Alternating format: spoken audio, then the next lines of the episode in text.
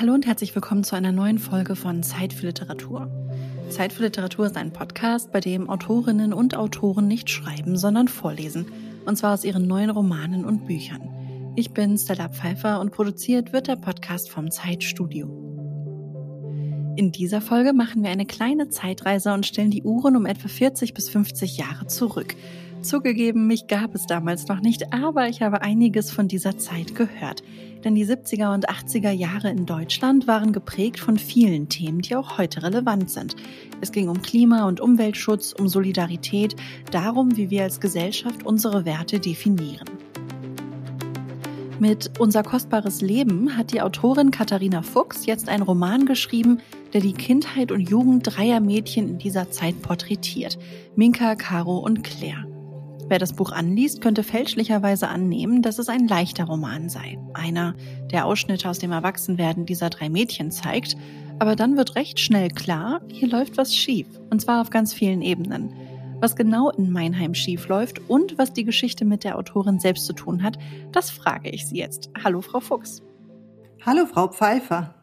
Frau Fuchs, ich habe jetzt ja schon einiges angerissen, was thematisch wichtig ist für Ihren Roman. Aber wie würden Sie denn selbst Ihren neuen Roman zusammenfassen? Und zwar in nur einem Satz. Während die beginnende Ölkrise, Proteste gegen den Vietnamkrieg und der unbeirrbare Glaube an den Wirtschaftsboom Deutschland in Atem halten, stellen drei junge Mädchen in einer kleinen Industriestadt Fragen, die nicht jedem gefallen. Okay, der Roman hat also auch etwas mit Haltung zu tun und damit wollen wir auch direkt starten, denn Ihr Roman beginnt ja mit zwei Zitaten. Eines von Bertolt Brecht und eines von Andy Warhol. Und beide Zitate kritisieren, ja, fehlendes Verantwortungsgefühl und beide fordern dazu auf, Verantwortung zu übernehmen. Ist Ihr Roman ein politischer? Als ich mit dem Manuskript begann, hatte ich auf keinen Fall im Sinn, einen politischen Roman zu schreiben. Aber bei der Auseinandersetzung mit meiner Jugend wurde mir erst wieder bewusst, in welch katastrophalem Zustand unsere unmittelbare Umwelt damals war. Die 70er Jahre markierten den Höhepunkt der Gewässer- und Luftverschmutzung in Deutschland, des Raubbaus an der Natur. Wir wohnten in einer kleinen hessischen Industriestadt am Main, die davon je nach Windrichtung und Abwässern der Anrainer ziemlich viel abbekam. Mein Vater war Direktor der Schokoladenfabrik, der Sarotti, die dabei noch eine der harmloseren Rollen spielte. Meine beste Freundin war die Tochter des Bürgermeisters. Wenn es nach der Schokoladenmasse duftete, die in den Conchen erwärmt und gewalzt wurde, das waren die guten Tage. An den anderen trennten uns von den scharfen Dämpfen der chemischen Industrie die Augen. Nur kümmerte das die meisten Anwohner herzlich wenig, Sie begriffen es als Preis für den wirtschaftlichen Aufschwung, der immer noch anhielt. Wir haben nach und nach entdeckt, dass es nicht normal ist, wenn das Wasser des Mains mal weiß, mal gelb, mal orange, aber niemals klar ist. Auch die großen Hallen, in denen Kaninchen und Meerschweinchen gezüchtet wurden, kamen uns irgendwann verdächtig vor. Es waren Tausende. Und in einer Nacht haben wir uns dann sogar in das Tierversuchslabor einschleusen lassen, um Fotos für die Presse zu machen. Inzwischen ist viel passiert, aber nun gibt es wieder brennende Umweltthemen, die uns alle beschäftigen. Deshalb, um Ihre Frage zu beantworten, ja, unser kostbares Leben ist vermutlich unabsichtlich ein politischer Roman geworden. Ich finde, Andy Warhol bringt es mit seinem Satz auf den Punkt. Sie sagen immer, dass die Zeit alles verändert, doch eigentlich müssen wir sie selbst verändern. Das heißt, in unser kostbares Leben fließen auch autobiografische Elemente mit ein. Sie haben sich dafür ja noch einmal ganz intensiv mit Ihrer eigenen Jugend und Kindheit auseinandergesetzt. Wie kann ich mir denn so einen Rechercheprozess vorstellen? Ja, meine Figuren hatte ich bereits. Sie sind immer der Ausgangspunkt meiner Romane, die Menschen. Diesmal kannte ich sie selbst von früher und habe sie ihre Geschichte aus den 70er und 80er Jahren erzählen lassen. Ich sehe das Schreiben als einen ziemlich organischen und irgendwie authentischen Prozess an. Natürlich lese ich die geschichtlichen und geografischen Eckdaten nach. Auf meinem Schreibtisch stapeln sich dann immer Dutzende Sachbücher über die jeweilige Epoche. Aber diesmal war es leichter, weil ich ja selbst dabei war. Als ich die Originalschauplätze besucht habe, wurde mir erst nach und nach klar, wie rebellisch und wenig angepasst wir waren. Durch einen der Corona-Epidemie geschuldeten Zufall musste ich sogar nochmals in das Innere der Tierversuchsanstalt zurückkehren, nach über 40 Jahren. Aus welchem Anlass, das erzähle ich ganz am Schluss des Romans, um jetzt nicht zu spoilern.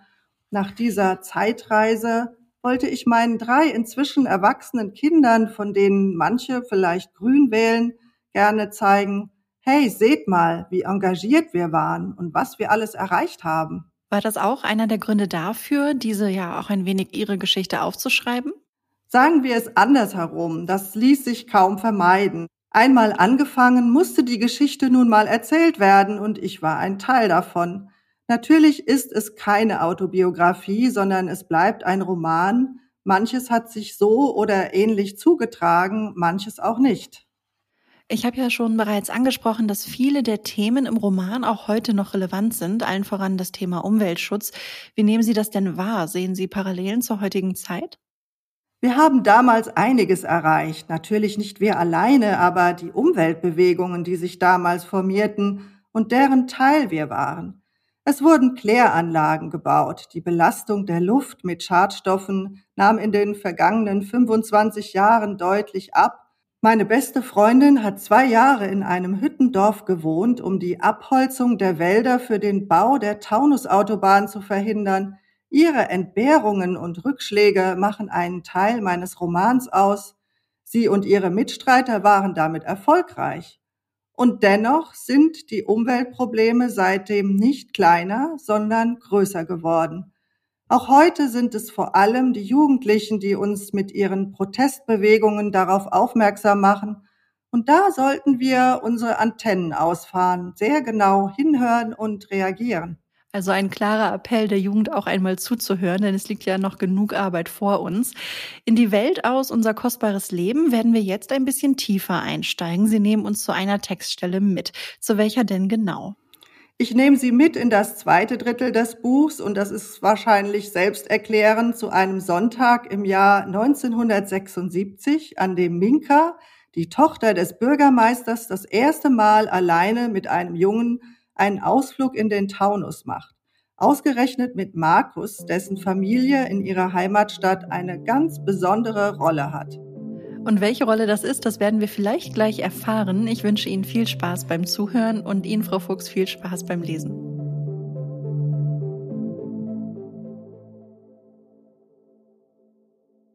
Tiefer Nebel ruhte in den Tälern, die von oben aussahen wie gefaltete Hände.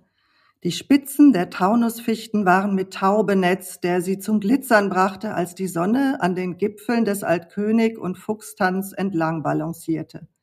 Minka und Markus waren nicht die einzigen, die sich auf dem Plateau des großen Feldbergs scharten. Die Strecken über die beiden Gebirgspässe, Sandplacken und Rotes Kreuz waren bei Motorradfahrern beliebt. Der Parkplatz unterhalb des Fernsehturms war ihr Treffpunkt, nachdem sie die Haarnadelkurven ausgekostet hatten. Markus war vorsichtig gefahren, was Minka überrascht und fast ein wenig enttäuscht hatte, Sie genoss es, hinter ihm auf dem Sozius zu sitzen, kam sich erwachsen und frei vor, als sie langsam an den Bikern vorbeituckerten und anhielten. Markus bockte seine Honda auf den Ständer. Seinen Helm hatte er ihr überlassen, jetzt öffnete sie die Schnalle, zog ihn aus und schüttelte ihre dunklen Haare aus dem Gesicht. Sie merkte, wie sie die Jungs gegenüber musterten und spürte ein angenehmes Kribbeln.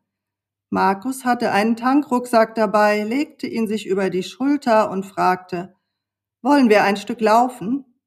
Okay. Minka zog es sofort zur Falknerei, als sie den Wegweiser sah, aber Markus wusste, dass die Wildvogelaufzuchtstation nur von Mai bis September für Publikum geöffnet war.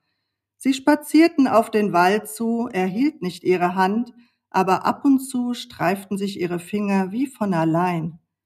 Vor ihnen erstreckte sich der satte Tannenwald gen Norden, soweit das Auge reichte. Der dunkle Nadelholzbewuchs endete etwa 200 Meter unter ihnen und ging in helleren, goldgelb leuchtenden Mischwald über. Der Taunus lag ausgebreitet vor ihnen und Minka sah das Gesicht ihrer Freundin, der unberührten Natur das erste Mal ganz unverfälscht vor sich.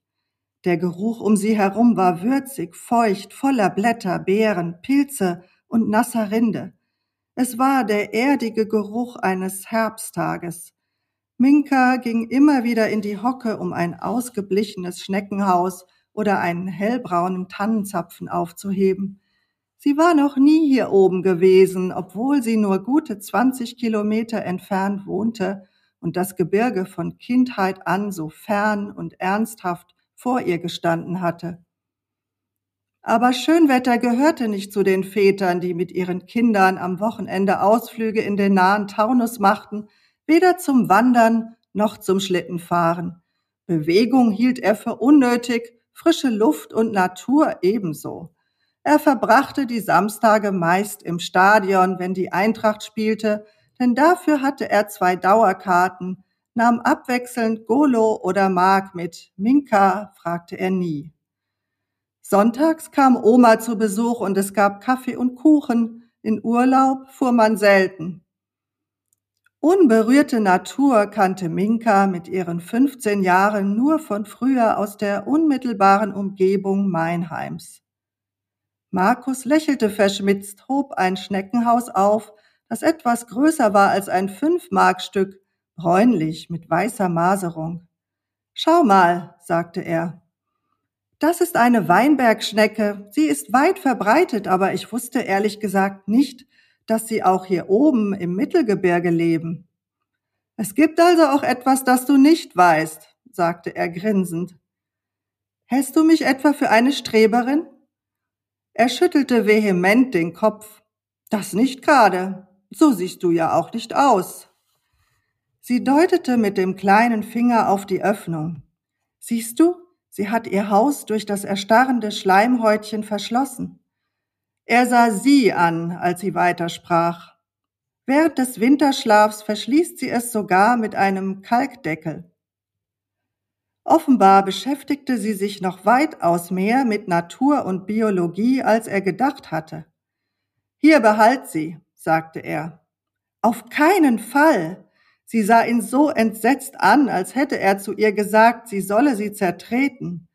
Sie gehört hierher, das ist ganz offensichtlich ihr natürlicher Lebensraum und da soll sie auch bleiben. Ganz sachte nahm sie sie aus seiner Handfläche und setzte sie zurück in das feuchte Gras. Dann gingen sie weiter. Er war einen Kopf größer als sie, äußerlich passten sie gut zusammen, blond und brünett, beide schlank, sportlich, gaben sie ein hübsches Paar ab. Sie wusste von ihm, dass er nach der mittleren Reife in den Betrieb seines Vaters einsteigen würde, und insgeheim fürchtete sie sich davor, ihn dazu zu befragen, oder überhaupt daran zu denken. Ihn umgab eine schwer zu fassende Aura, die sich aus den Gerüchten über den plötzlichen Reichtum der Familie Ebert in der Bürgerschaft speiste, aus ihren Erlebnissen damals auf dem Lauterbachhof, gepaart mit ihren Beobachtungen und ihrem Wissen über den Keltengrund. Aber niemand hatte sie je so angesehen wie er, hatte sie deshalb seine Einladung angenommen? Oder weil sie sich geschmeichelt fühlte, dass der begehrteste Junge der Stadt sie fragte? Ihr Herz würde sie ihm jedenfalls nicht öffnen, das hatte sie sich fest vorgenommen. Nach etwa hundert Metern deutete er auf eine Lichtung mit dunklem Moos und hellgelben Flechten und breitete eine karierte Decke aus, die auf der unteren Seite mit Kunststoff beschichtet war. Er zog einen Kassettenrekorder aus der Tasche. Oh, was hast du für Musik dabei? fragte sie. Was willst du denn hören? Er wühlte in dem Tankrucksack und warf einige Kassetten auf die Decke. Sie setzte sich im Schneidersitz daneben und nahm sie eine nach der anderen in die Hand. Led Zeppelin, Die Purple, Kiss, ACDC, las sie vor. Darauf stehst du? Du nicht? Sie zuckte mit den Schultern. Hast du auch was von John Lennon? Oder Genesis? Nee, leider nicht. Ist mir zu seicht. Er kniete sich breitbeinig hin, wühlte noch einmal tief in der Tasche und zog eine Kassette mit rotem Aufkleber heraus, hielt sie in die Höhe. Hier, Elton John, ist das was für dich? Geht so. Der ist mir eigentlich zu weich gespült. Aber wir können ja mal reinhören. Aus der Kassette hing ein Stück des braunen Tonbands heraus und sie steckte ihre Fingerspitze in das Plastikzahnrad, um es wieder reinzudrehen. Dann legte sie die Kassette ein, spulte an den Anfang zurück und drückte auf die Taste zum Abspielen. Gleich am Anfang kam ein schwungvolles Duett mit Kiki D, das jeder kannte, und Minka bewegte automatisch die Lippen. Don't go breaking my heart.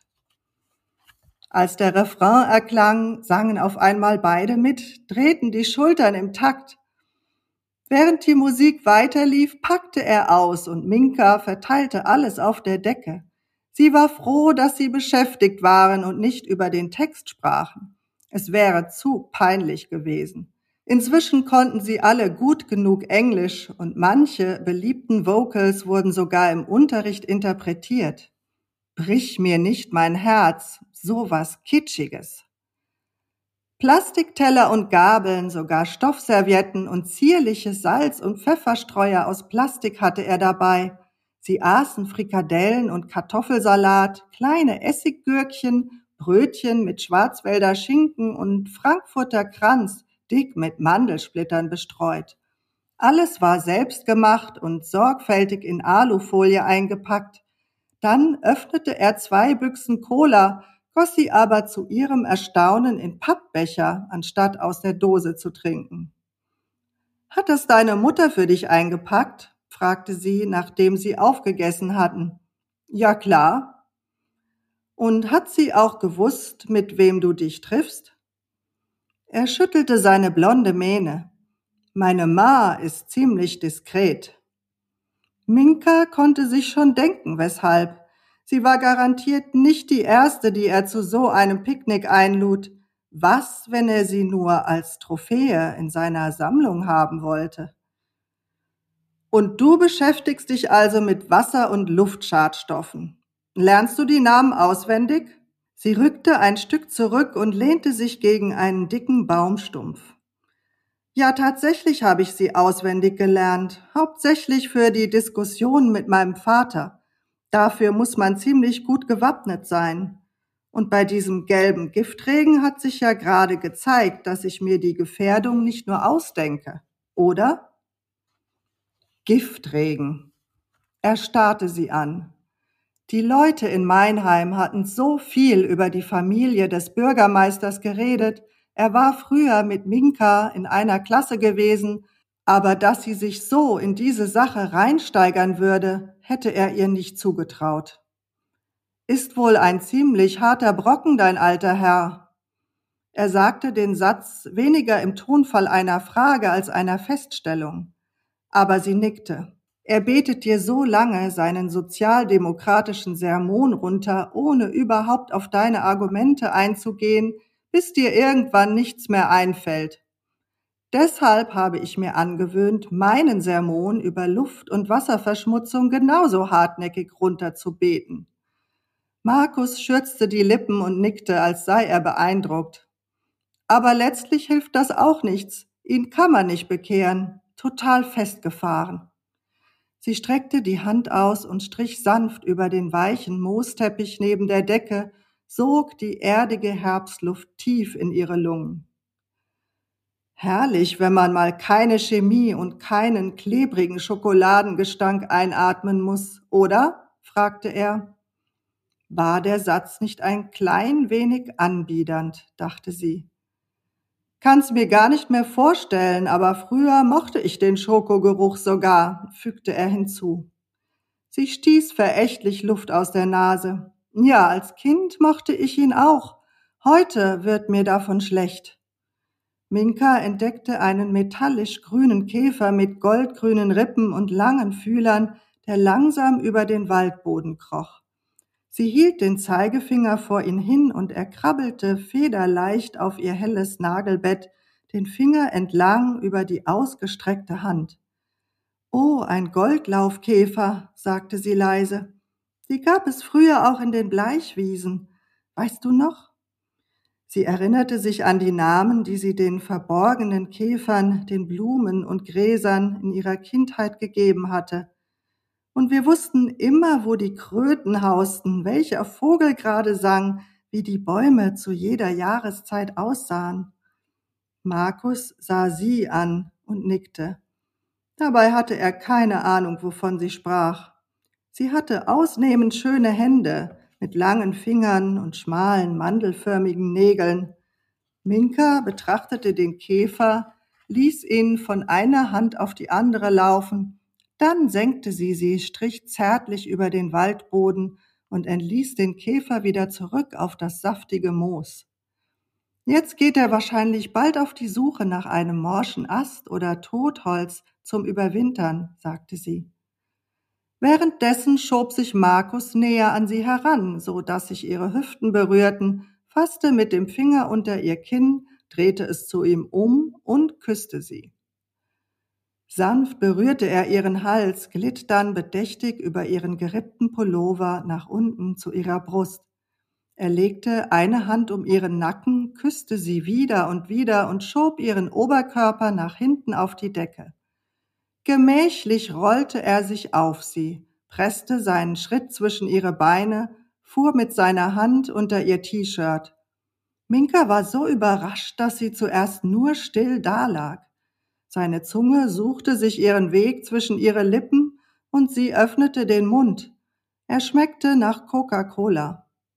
Seine Hand tastete, wanderte nach unten zu ihren Jeans und nestelte an ihrem Knopf, versuchte ihn zu öffnen.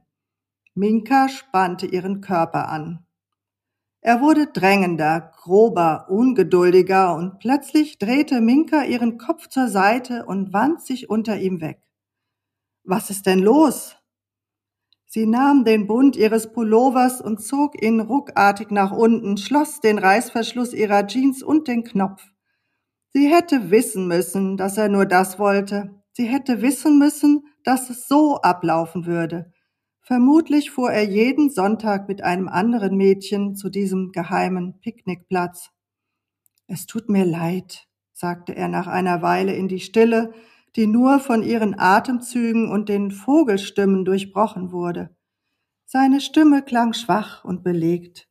Er musste sich räuspern. Minka saß vornüber gebeugt, die Arme vor der Brust gekreuzt. Er berührte ihre Schulter, aber als er nach ihrem Arm tastete, zog sie ihn weg. Das alles war ihr zu abrupt. Er hatte ein Picknick aufgefahren und jetzt wollte er die Belohnung dafür, er war genau so, wie sie ihn eingeschätzt hatte, und sie suchte nach einem Weg, es ihm heimzuzahlen. Wusste dein Vater eigentlich vor dem Verkauf, wozu das Gebäude im Keltengrund gebaut werden würde? Wie rau sich die Worte auf ihrer Zunge anfühlten. Markus zuckte zusammen. Ohne merklich seine Stellung zu ändern, schien er von ihr abzurücken, als wolle er sich fortducken. Er drehte den Kopf und schaute hinüber zwischen die kahlen Stämme der Fichten, die nur ganz oben an den Baumkronen Nadeln trugen. Dass er sich abwandte, war vielleicht seine Art, sich zu sammeln, bevor er etwas preisgab, aber Minka konnte sich einfach nicht länger zügeln. Hat er denn gar kein Mitleid mit den Tieren, die da elendig krepieren? fragte sie und suchte seinen Blick. Vielleicht hatte er gerade etwas sagen wollen, zu einem Bekenntnis ansetzen wollen, aber sofort wirkte er wie versteinert. Er wusste es, stimmt's? Markus erwiderte nichts, rührte sich nicht. Minka wiederholte den Satz, nun aber ohne jeden fragenden Ton, sondern als Feststellung einer Tatsache. Ihr wusstet es.